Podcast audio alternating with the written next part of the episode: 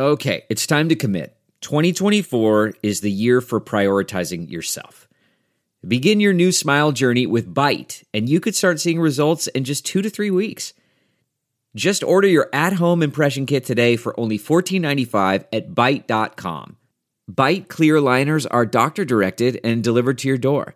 Treatment costs thousands less than braces, plus, they offer financing options, accept eligible insurance, and you could pay with your HSA, FSA.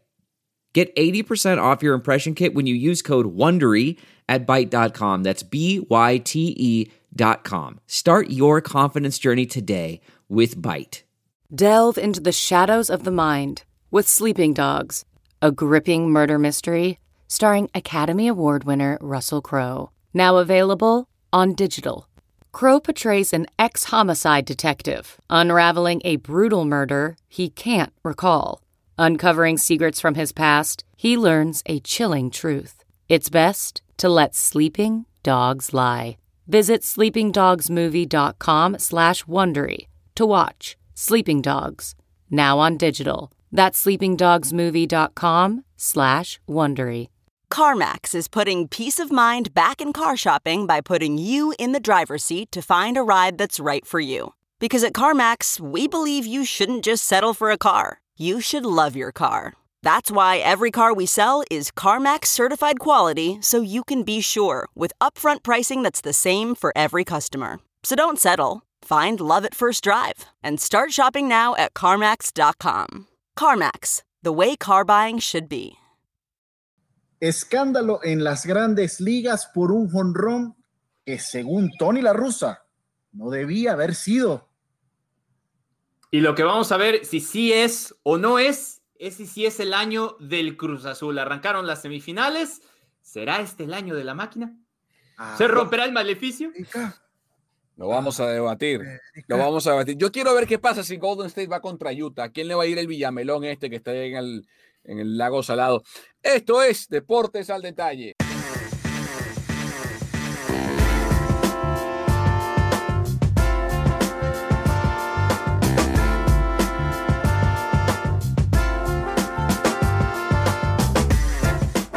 Buenos días, buenas tardes o buenas noches, dependiendo de la parte del mundo donde se encuentren. Bienvenidos a Deportes al Detalle Podcast. Carlos Justis, Pedro Andrade y quien les habla, Carlos Mauricio Ramírez. Semana 33 de nuestro podcast. Hermanos, ¿cómo están?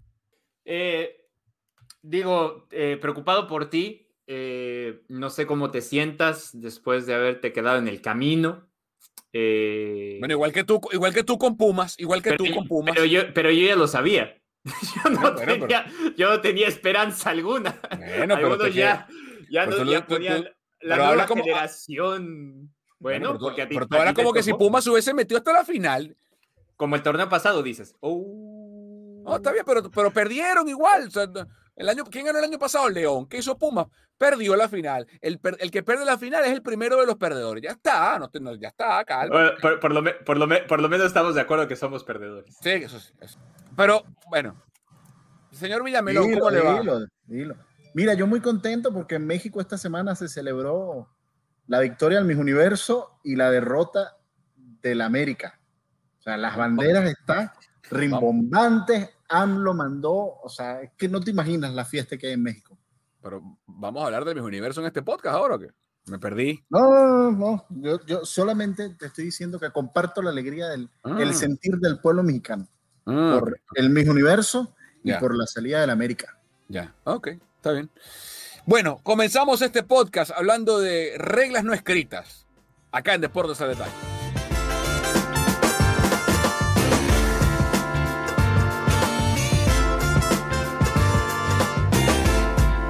Si algo, si una regla no está escrita, no es regla. Puede ser un código, puede ser un, eh, un acuerdo no verbal, como lo que, pero no es una regla, no es una ley, no es una norma. Y en el béisbol, como en otros deportes, hay estas famosas reglas no escritas. Como que si no hubiese suficientes reglas en el béisbol, que hay miles, ¿no? Una de estas reglas no escritas aparentemente dice, no sabemos dónde, que en un juego 15 a 4 o por mucho margen, cuando un bateador enfrenta a un lanzador que no es tal, sino que es un jugador de posición que viene a lanzar, Cuando está en cuenta de 3 y 0, y por supuesto lo que viene a continuación es un picheo por el medio del plato para evitar dar el boleto, el bateador no debería hacerle swing a ese picheo. Esto fue lo que hizo Jermín Mercedes contra el venezolano Williams Astudillo esta semana cuando los Medias Blancas de Chicago le ganaban 15 a 4 a los mellizos de Minnesota. En cuenta de 3 y 0, Astudillo, que no es pitcher, es jugador de posición, catcher, primera base o tercera, lanzó una curva a 49 millas por hora, no exagero, no miento, esa fue, esa fue la velocidad del picheo, y Mercedes le hizo un swing a la bola que aún no ha caído. Su manager, el septuagenario Tony La Russa, en la rueda de prensa post partido dijo que Jermín Mercedes tenía seña de aguantar, de no hacerle swing, luz roja, la cual el bateador ignoró. Hizo swing, home run, 400 y pico de pies. ¿Está bien o mal lo que hizo Jermín Mercedes, Pedro Andrade? ¿Está bien o está mal? Eh, yo creo que está mal porque en vez de 400 la tuvo que haber puesto a 600, 700. Ah, ok.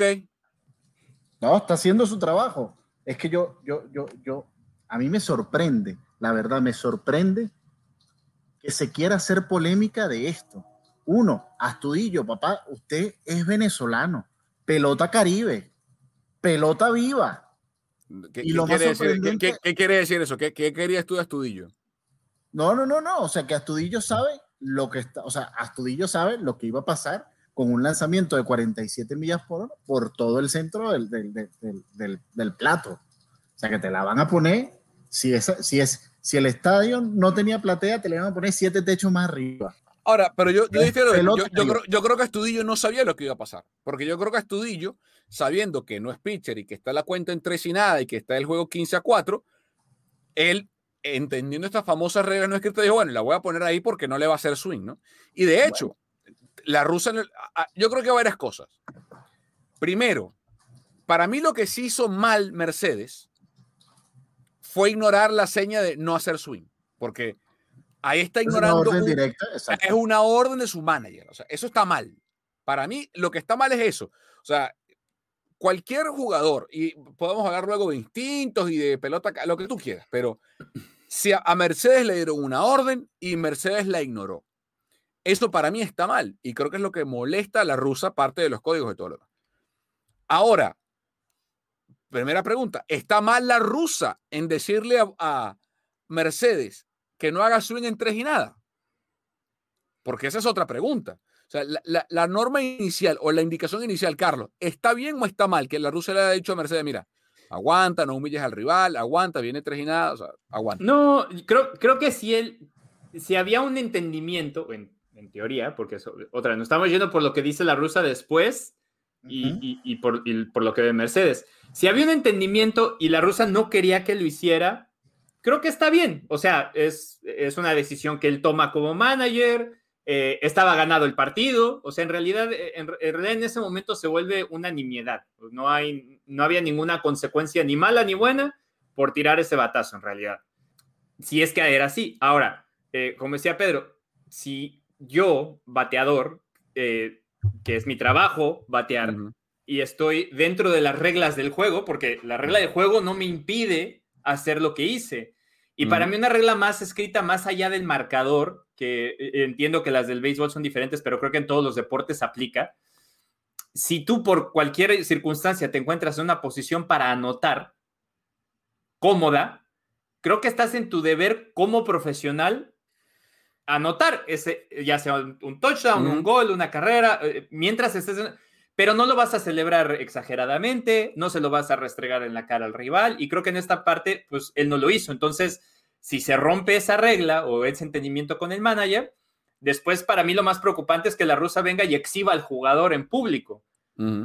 Porque le puedes decir, oye, yo te dije que no lo hicieras, porque lo hiciste? Y nos entendemos entre jugador y manager y ahí queda pero no puedo venir y salir después en la conferencia de prensa y tomarme toda la conferencia de prensa además para hablar solamente de ese tema y, y, tirarlo debajo del, del, camión y después al otro día, cuando vienen con, con, con, los reclamos que son normales en el béisbol, que vienen y tratan de, golpearlo con la bola por haber hecho eso, que también es parte de esas reglas no escritas, porque las reglas no escritas son muy lindas cuando son por caballerosidad, pero cuando vienen aquí y las aplican en, en, cuestión para enjuiciarlo, entonces sí están bien, ¿no? Entonces... si, si va a suceder eso y también lo voy a exhibir, si, ah, bueno, qué bueno que le tiraron un pelotazo, creo que ahí es el que se equivoca es la rusa. Porque además yo creo la diferencia, perdón Carlos, la diferencia es a lo mejor el sentir que tenía la rusa del partido al ver que ponen a un jugador de campo como lanzador, a lo mejor la rusa en su entendimiento es, bueno, ya los mellizos tiraron la toalla, solo están aquí para cumplir. Pero ¿qué pasa si, por ejemplo, en vez de colocar a un jugador de campo, te traen un lanzador, sigue siendo competitivo los mellizos y dejas pasar una oportunidad en 0 y 3? Porque en 0 y 3 no tienes que hacer Sí, pero, yo creo que el meollo del asunto es que la rusa le, le fastidió que Mercedes no le hizo caso. Porque, a ver, porque, a ver, supongamos, adelantemos en el tiempo. Supongamos que Mercedes aguanta, extrae uno. Le vuelve a decir la rusa en, en 3 y 1, aguanta otra vez. Y le tira otro strike. 3 y 2. Obviamente en 3 y 2 no le va a decir la rusa, aguanta. Y en 3 y 2, igualito, como en 3 y nada o en 3 y 1, Astudillo tiene que venir por ahí, porque o sea, no va a dar un boleto abajo 15, se quiere ir a su casa Astudillo y todos los Twins. Y Mercedes da el honrón en 3 y 2. nadie va a criticar a Mercedes porque en 3 y 2 hace el swing y saca la bola. ¿no? Y es una situación políticamente más correcta, aparte de que no desobedece a su manager. Para mí, lo que se está obviando de la conversación es que Mercedes desobedeció una orden directa. Eso está mal.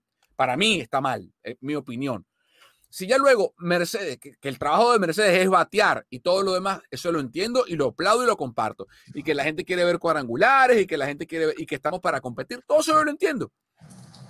Pero también entiendo el fastidio del manager que dice, le di una orden a mi jugador y mi, jugador me desobedeció. Eso lo puedo entender. Entonces critica el hecho de que desobedeció tu orden, pero no lo quemes eh, ahí, pública diciendo cometió un error porque, ¿por qué? Cometió un error.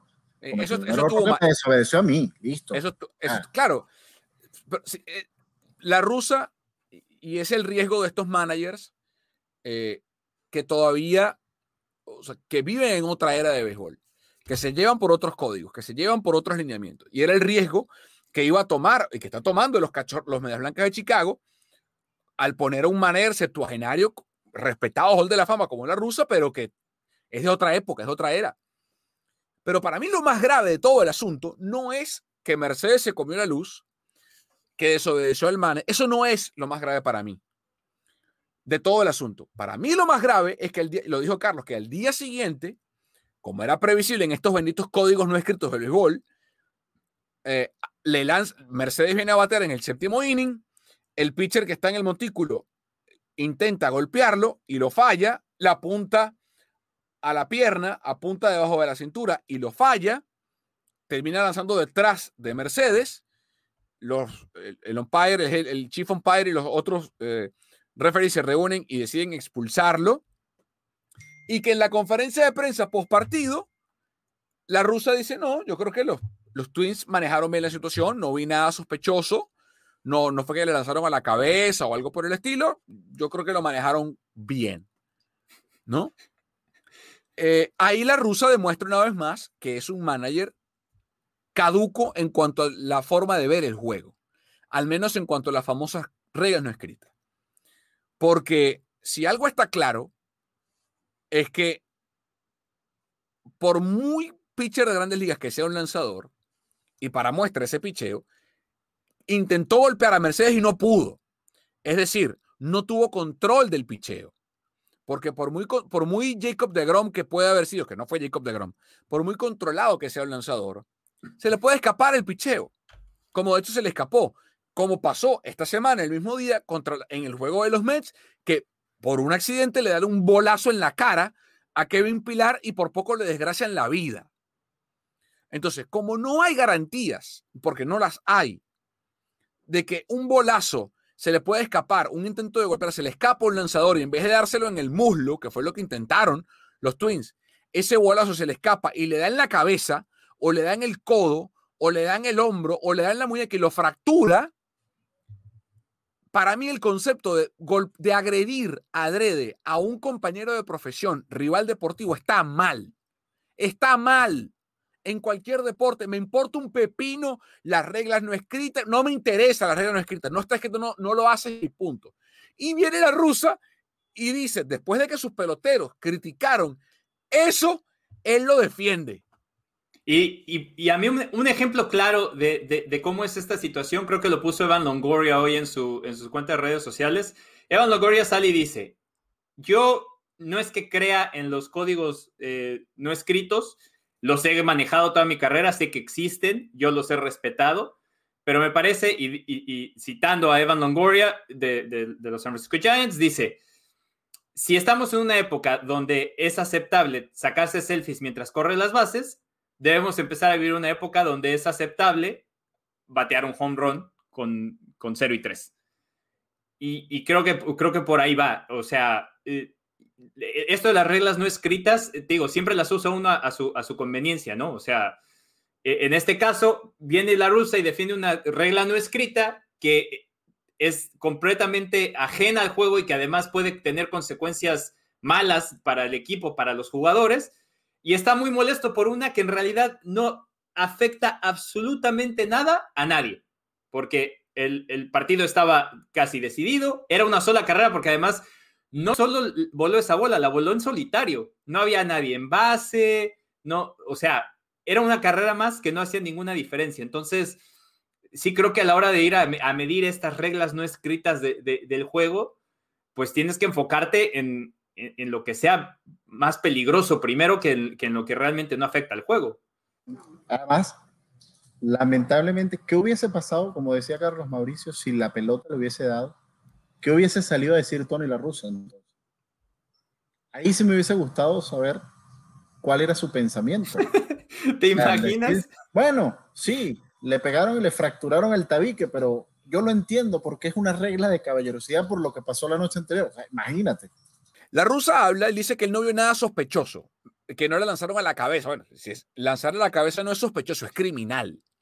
No, no es sospechoso. Creo que, creo que lo que él quiso decir fue que le pareció bien el bolazo, no le pareció un bolazo mal tirado en cuanto a que fue a agredir al rival, y le parece que los gigantes, que los manejaron bien la situación en cuanto a dónde apuntar el bolazo. ¿No? Creo que es lo que él, en su escuela de béisbol de los 70, 80 y 90 que ya no existe y, con la que él demuestra estar totalmente desconectado de la realidad, de la modernidad, dice, a mí lo que me interesa saber es cómo, está ese equipo ahora.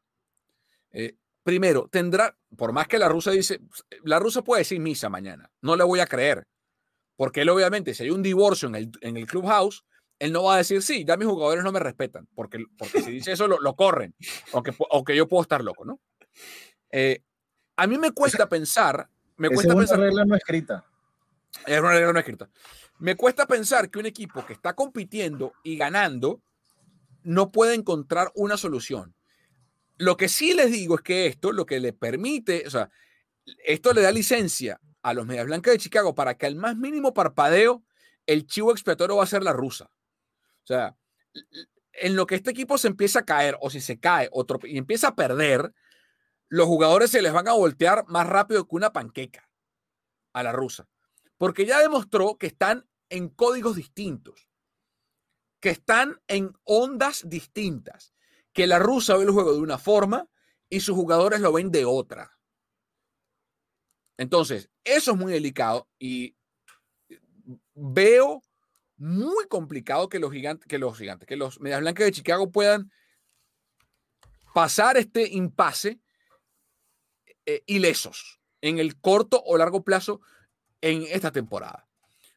No, no, no veo cómo un pelotero puede respetar a un manager que consiente que lo agredan. O sea, piensen lo que, lo que acabamos de decir. Imagínense que salga mañana, le dé una patada a Messi porque, bueno, mandó un caño, estaban ganando 3 a 0, 4 a 0 y mandó un caño y metió el taquito. Y a, la, y a la jugada siguiente, un jugador del X equipo viene y le, y le manda una leña en el tobillo. Y Kuman diga en la rueda de prensa, no, está bien. Yo creo que el equipo tal hizo lo que está bien. O sea, Messi se agrandó y las reglas no escritas del fútbol, él las rompió. Yo le dije que, que no metiera más goles. Y bueno, como él se agrandó, está bien que le hayan dado un leñazo a Messi. Y, y eh, yo creo que lo hicieron bien. Kuman está votado el día siguiente. Y, y cambien Kuman y Messi por cualquier equipo. O sea, Zidane y Benzema, Pirlo y Cristiano, Guardiola y, De Bruyne. Y, del fútbol, o sea, un corredor con un, con un head coach, Steve Kerr con, con, Stephen Curry. El que sea, el que sea, el que sea. Tu manager te acaba de decir, me parece bien que te den un bolazo. Estamos todos locos. Estamos todos locos. Estamos todos locos. Y, además por algo tan, por, por algo tan insignificante, porque, o sea, si, si tu jugador, eh, si en determinado caso él va y literalmente, no sé, hace algún comentario racista, es que tampoco, Carlos, tampoco, porque para eso hay métodos de sanción. no, yo lo entiendo, yo estoy completamente de acuerdo contigo, pero digo, o sea, no puede entrar ni en toda la de juicio. A lo que me refiero es que además no, puede, no puedes decir eso además con algo tan insignificante. Porque todas esas, todos los ejemplos que pusimos son de cosas que son parte del juego. Son completamente parte del juego. Pero es que no, y, y, inclusive lo que tocabas decir, algo tan grave, eso es un buen ejemplo. Imaginemos que Jermín Mercedes le hizo un comentario racista a un pelotero asiático, por ejemplo la violencia para mí en ese caso, y, luego viene el pitcher y le da un bolazo. No, para, o sea, hay, hay, hay formas civilizadas de solucionar eso. Una suspensión, lo despiden del equipo, lo cortan, lo multan. O sea, un bolazo, no. Sí, no, Yo, me refería a que es la única forma en la que puedes venir y decir que, por ejemplo, si hay un conato de Brockes, bueno, reaccionaron mal, pero es que mi jugador está e, equivocado, Sería la, única, sería la única forma en la que podrías entrar en esa discusión. Es la única forma en la que te podrías, en teoría, exhibir a tu jugador, pero no lo estás exhibiendo. Y yo voy más allá. Yo voy más allá. Para mí el pelotazo, y esto lo he dicho toda la vida, el bolazo, para mí, es la forma de retaliación más cobarde que hay en el deporte. de, todas las, de todas las que hay. Y voy a explicar. En hockey es perfecto tú me dijiste tal cosa, yo te dije tal, nos quitamos los guantes y nos damos a trompada. A mí no me gusta, porque a mí no me gusta la violencia, pero eh, están en un nivel equitativo. y violencia supervisada, además. Porque están ahí. Ajá, pero. Además tiene reglas, porque no te puedes caer. O sea, exacto, No, hay reglas no escritas, o sea, está, reglamentado. sí, está reglamentado. Cuando alguien se cae, se para la pelea. De nuevo, a mí no me gusta, porque a mí no me gusta la violencia. Pero eso es una forma de retaliación controlada y equitativa, ¿no? ¿Dónde está la, equidad en un pelotazo? O sea, ¿qué hizo? O sea, lo que le hizo Mercedes a Astudillo es equivalente a lo que le quisieron hacer a él después. O sea, Astudillo, Mercedes le pegó a alguien. No. no. ¿Le dio un batazo a alguien? No. Y a él vienen y le dan un bolazo o le queda a, a 90 mil millas por hora en cualquier. O sea, ¿cómo, es, cómo está bien eso? Por un supuesto pacto de caballerosidad deportiva. Ajá, porque además no están viendo las reglas. Exacto. O sea, que además me vale. Nada. Como, como, dice, como dice el, el, famoso dicho, esto no se acaba hasta que se acaba, hasta el lado 27. Listo. Nada, nada. Y, además, y además, Carlos. Nada además, Carlos lo dice muy bien, porque el problema además es que las pelotas de béisbol son casi un arma y el que la tira es como si tuviera un arma en la mano. Seguir muy lejos lo que le pasó a, Pilar esta semana. O sea, fractura de no sé cuántas fracturas en, la nariz, etcétera, por el bolazo infortunado, porque ese sí fue. Le, fracturaron, la, le fracturaron la vida Kevin Pilar. O sea, 97 millas, o sea. Fue un accidente, fue un accidente. Y ese fue un accidente. El otro va intencional. Y no le dieron, porque, y, y, es a lo que voy. Y el, y el, que no le dieran no es porque no tuvo control, sino porque quiso lanzar con muchísima más fuerza, que obviamente hace que la bola no llegue a pero es a lo que voy, es a lo que voy, es a lo que voy. Que no le haya pegado es el mejor ejemplo de que un pitcher, por más que intente pegarle a un pelotero, y le apunte a una zona grande, porque no es que Jeremy Mercedes mide 5, o sea, no es que José Altuve que mide 5'5, 5'4, el tipo está grande, y con todo eso le apuntó al muro y lo falló. O sea, lo falló. Un tipo que vive de apuntar con la pelota, lo falló. A un espacio de este tamaño, además. Lo falló. le apuntó al muslo y lo falló. Que le peguen la cadera, las costillas, o sea, no, la rodilla, o sea. Eh, eh, rodilla. Mal, mal, mal, todo mal. Sí, sí. Todo mal, todo mal. Y, y, tenemos otro debate que se puede lanzar, que nos podemos lanzar una hora, que es el tema de los bat flips, que ese es otro debate. Eh, Yo desde, que, yo desde que leí una pieza muy buena, por cierto, en, nuestros colegas de, de, ESPN, que eh, el shock cultural cuando llegaron a Corea y vieron que en Corea es parte del arte del béisbol. O sea, eh, el cuadrangular va seguido por un bat flip y el chiste es ver quién lo hace más creativo. Es parte de la cultura y todo se celebra. Y entonces cuando llegan y dice, me, hizo cambiar, o sea, ese paso por el, por el béisbol coreano me hizo, me hizo ver que, que, es una regla escrita. Pero es que, pero es, que parte, eh, Carlos, es parte de lo que el béisbol tiene que, pienso yo, revisar a la hora de modificar su producto. Porque ahora resulta que en el béisbol es el único deporte, aparte donde la, está al revés. La retaliación desmedida está bien, la celebración está mal. Mm. Eh, estamos todos locos. O sea, yo no te estoy diciendo que a mí no me gusta, o sea, no quisiera que el bateador diera un honrón y se quitara la camisa, y, hiciera, ¿sabes? Un, además, se tocara los genitales o hiciera un gesto obsceno. No, no, no. Además, yo le decía a Pedro que uno como aficionado, ¿no? Paga su boleto para ir a ver un espectáculo deportivo. Y si me van a decir que en la octava entrada, bueno, en la novena entrada, cuando hay todavía una posibilidad de ver algo, ya no va a pasar nada, pues entonces agarro mis cosas y me voy. Pero, pero, deja tú, deja tú. Dime tú un deporte en el que celebrar esté mal. O sea, eh, celebrar, la NFL lo intentó un rato y se, dieron cuenta que, y se dieron cuenta que era un desastre y lo quitaron. En ocasiones. porque a la gente le gusta. En ocasiones el fútbol. En ocasiones. Oh, eh, de Paul Aguilar no vas a estar hablando. Sí, no, no, no, no, no. No, no, no, no. No, no, no, no. Por favor. O digo, en ocasiones el fútbol. Ocasiones. Porque también. Pero Pedro, o sea, eh, estamos hablando. ¿Cuál es el equivalente al bat flip? O sea, ¿qué tiene de malo un bat flip? Explíquenme. Nah, nada. No, yo, y vamos a lo mismo. o sea, tienes el bat flip, pero también tienes el pitcher cuando poncha un jugador está bien también, está perfecto también, ¿por qué no lo va a celebrar?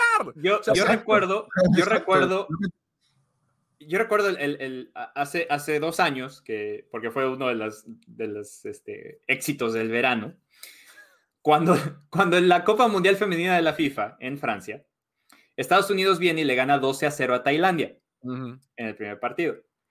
Y entonces se le criticó mucho a la selección de Estados Unidos por celebrar los goles. Pero entonces yo me pongo a pensar, Mallory Pugh era su primer mundial, su primer partido en mundial, jugó 10 minutos y metió un gol. Era el 11 a 0, pero era un gol, es su primer gol en el mundial. Y realmente la ibas a criticar porque festejó. Era su primer gol en un mundial. ¿tú sabes, cuánto tiempo, tú sabes cuánto tiempo, cuántos años le dedican los jugadores de grandes ligas o de mundiales de fútbol o de baloncesto, cuántos años de su vida le dedican para dar ese batazo, para anotar ese gol, para empezar. No sabes si lo vas a volver a hacer, porque en, la vida no hay nada garantizado. O sea, nadie dice que tú mañana, da, o sea, que das el honrón hoy y haces el backflip y mañana te fracturaste o te pasó algo y se te acabó la carrera. Tommy, John, y adiós. Y se, acabó, y se te acabó la carrera. Rotator cuff. Nadie te dice que tú metes el gol hoy y mañana te rompes el ligamento y se te acaba. O sea, nadie te lo dice. Entonces, ¿de qué estamos hablando, señores? ¿De qué estamos hablando? De nuevo, siempre cuando la celebración no sea turbulenta, obscena, que yo no creo que un bad flip sea obsceno o turbulento. O sea, ya, está. Con señas, con, quizás, con señas ofensivas. eso no, eso no. raza, Eso no. Pero del resto, es igual como en el fútbol ahora te sacan la tarjeta amarilla por levantarte la. ah, estamos locos, estamos locos, Bueno, eh, dejamos el lado del béisbol, nos metemos en el fútbol para hablar de la Liga MX, porque las semifinales. ¡Ay! Están candentes.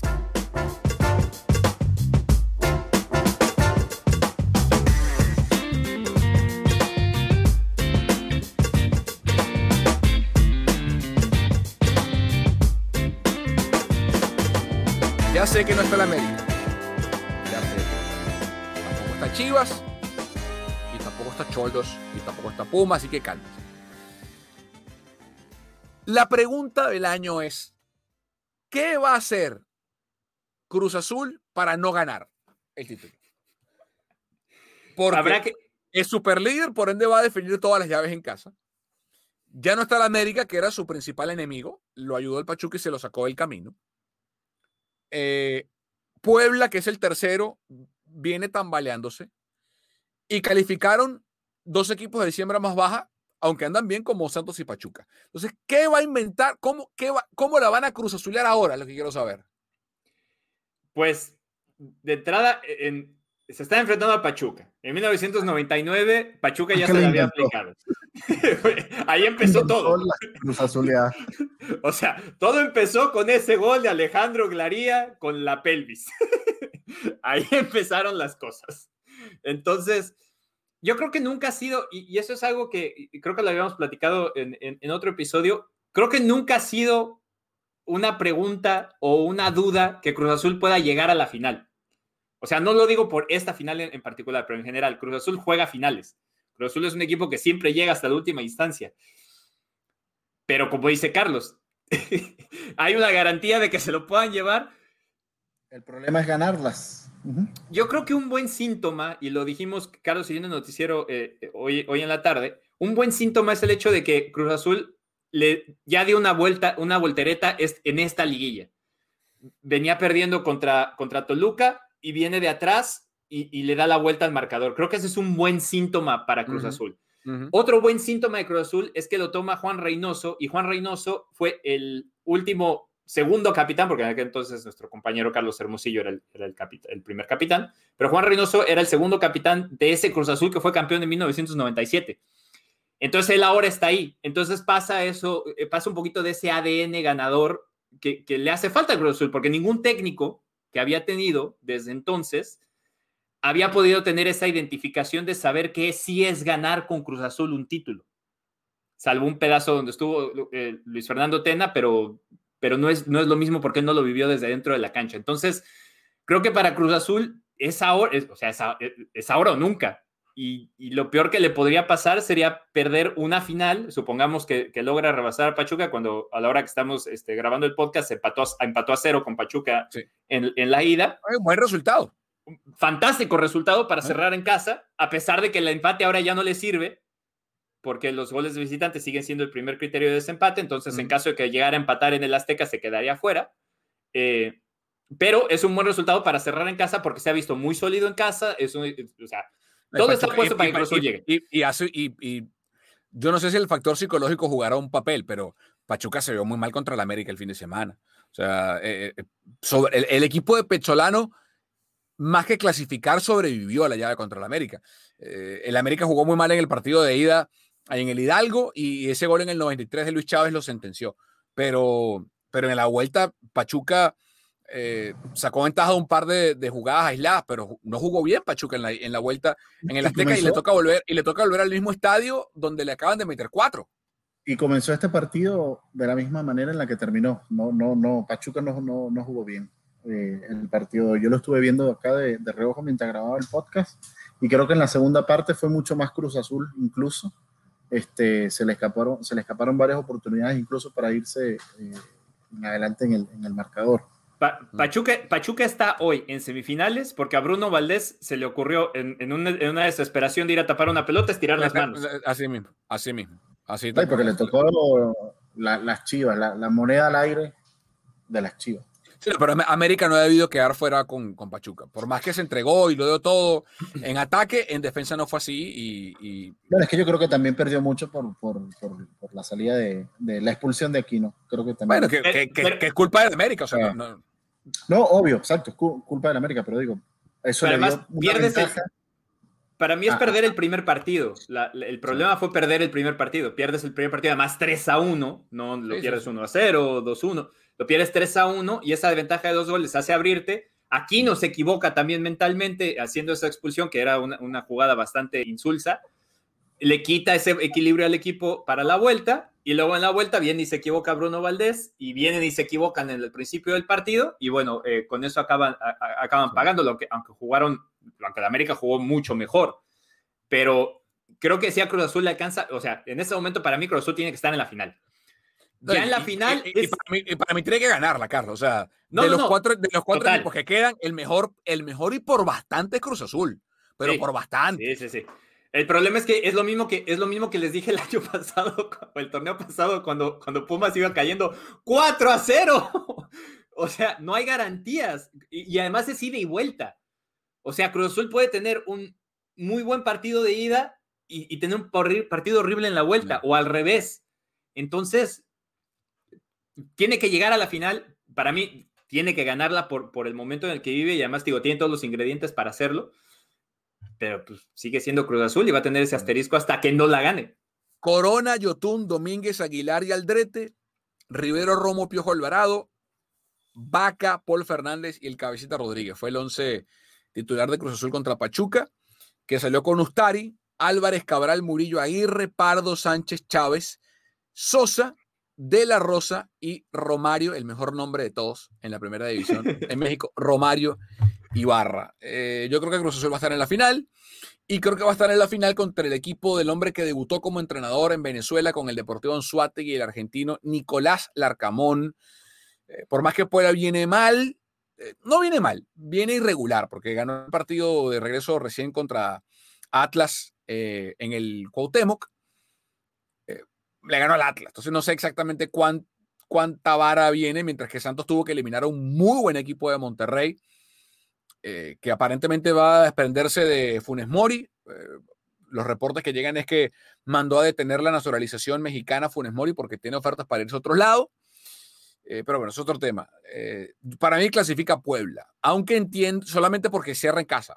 entiendo el, rival que representa Santos Laguna, que es tal vez la franquicia más subestimada en el deporte profesional en México, o al menos en el fútbol, porque en el poco tiempo, Carlos, lo que ha logrado el equipo de la comarca es, es formidable para ser un equipo tan joven. La consistencia de Santos es, formidable. Eh, a, mí me invitaron el, lunes eh, eh, los, amigos, mis amigos de, Mexican Soccer Show en inglés y, y, lo voy a decir aquí también. Para mí, Santos es por mucho la mejor franquicia que hay en el fútbol o por la franquicia más ganadora que hay en el fútbol mexicano porque existe desde 1991 y tiene seis títulos. O sea, en un lapso de 30 años, tiene la mitad de títulos que tienen Chivas y América en 100, en 100, en más de 100 años. Chivas está cumpliendo 115, América está cumpliendo 110. Entonces, el, el éxito que han podido hacer, y además es constante. Eh, Santos se ha quedado fuera de la liguilla desde 1991 tal vez en dos, tres ocasiones. Y ha, ha llegado a títulos, por ejemplo, aquella vez que le ganó al Querétaro Ronaldinho, cuando nadie lo esperaba y ahora está en la misma situación, está en semifinal, siempre está en semifinales, está en cuartos de final, es un equipo que produce muchísimos jugadores, ahí está, en este caso, ahorita eh, cerca está Arteaga, está eh, Uriel Antuna, tiene extranjeros de calidad que siempre llegan y rinden. En este momento, Cabecita Rodríguez, que es la estrella de Cruz Azul, llegó primero para Santos. Julio Furch, Yanni Tavares, ha, tenido eh, Héctor Adomaiti, siempre ha tenido jugadores de, gran calidad, eh, extranjeros y nacionales. Daniel, pero la Ludeña llegó primero. sí, pero pasó, pero, pasó por ahí. Pero después pasó por Santos, que de hecho fueron sus mejores años. Pero digo, hay, jugadores que llegan directo a Santos. en este caso, ahorita está Gorriarán, está Brian Lozano, que está lesionado, pero que había sido un gran jugador. Eh, Chucho Benítez, Darwin Quintero. O sea, la lista es interminable de las buenas contrataciones que hacen, que además llegan con bajo, con bajo perfil, rinden mucho y después acaban yéndose a otros equipos más grandes o, con, mucho más presupuesto. Y Santos sigue siendo rentable, sigue teniendo las arcas siempre llenas. Eh, ha, cambiado, ha cambiado de dueños dos o tres veces y se ha podido mantener. Eh, tiene, un, tiene instalaciones de primer nivel. Es, es, un placer trabajar con ellos como prensa. Eh, para mí, Santos es por mucho el mejor equipo que hay en México en cuanto a trabajo se refiere. Y los títulos creo que lo avalan, pero no tiene la popularidad que tienen los equipos con más arraigo. Eh, todo eso para decir que clasifica a Puebla, ¿no? No, no, no. Ah, ah. No, no, no. Santos lo gana en casa. Además, ahorita está con un Carlos Acevedo que creo que está en, un gran nivel, que a mí me llama la atención que siga sin llamado a selección. Ojalá sea pronto, eh, porque hay cuatro porteros en selección y no llamando a Carlos Acevedo, pero bueno. Eh, creo que tiene una defensa muy sólida. Creo que se va a sacar un buen resultado en casa mañana y eso le va a servir para aguantar la vuelta eh, contra Puebla, que seguramente será bastante fuerte y se mete a la final. Tu final es Cruz Azul Santos, la mía es Cruz Azul Puebla. Para Pedro es eh, Para mí va a ser Cruz Azul eh, Santos. Y además el Santos Puebla va a ser un partido súper interesante porque Santos, el mejor tercer equipo jugando de local. Y Puebla, el tercer, el tercer perdón, mejor equipo jugando de visitante.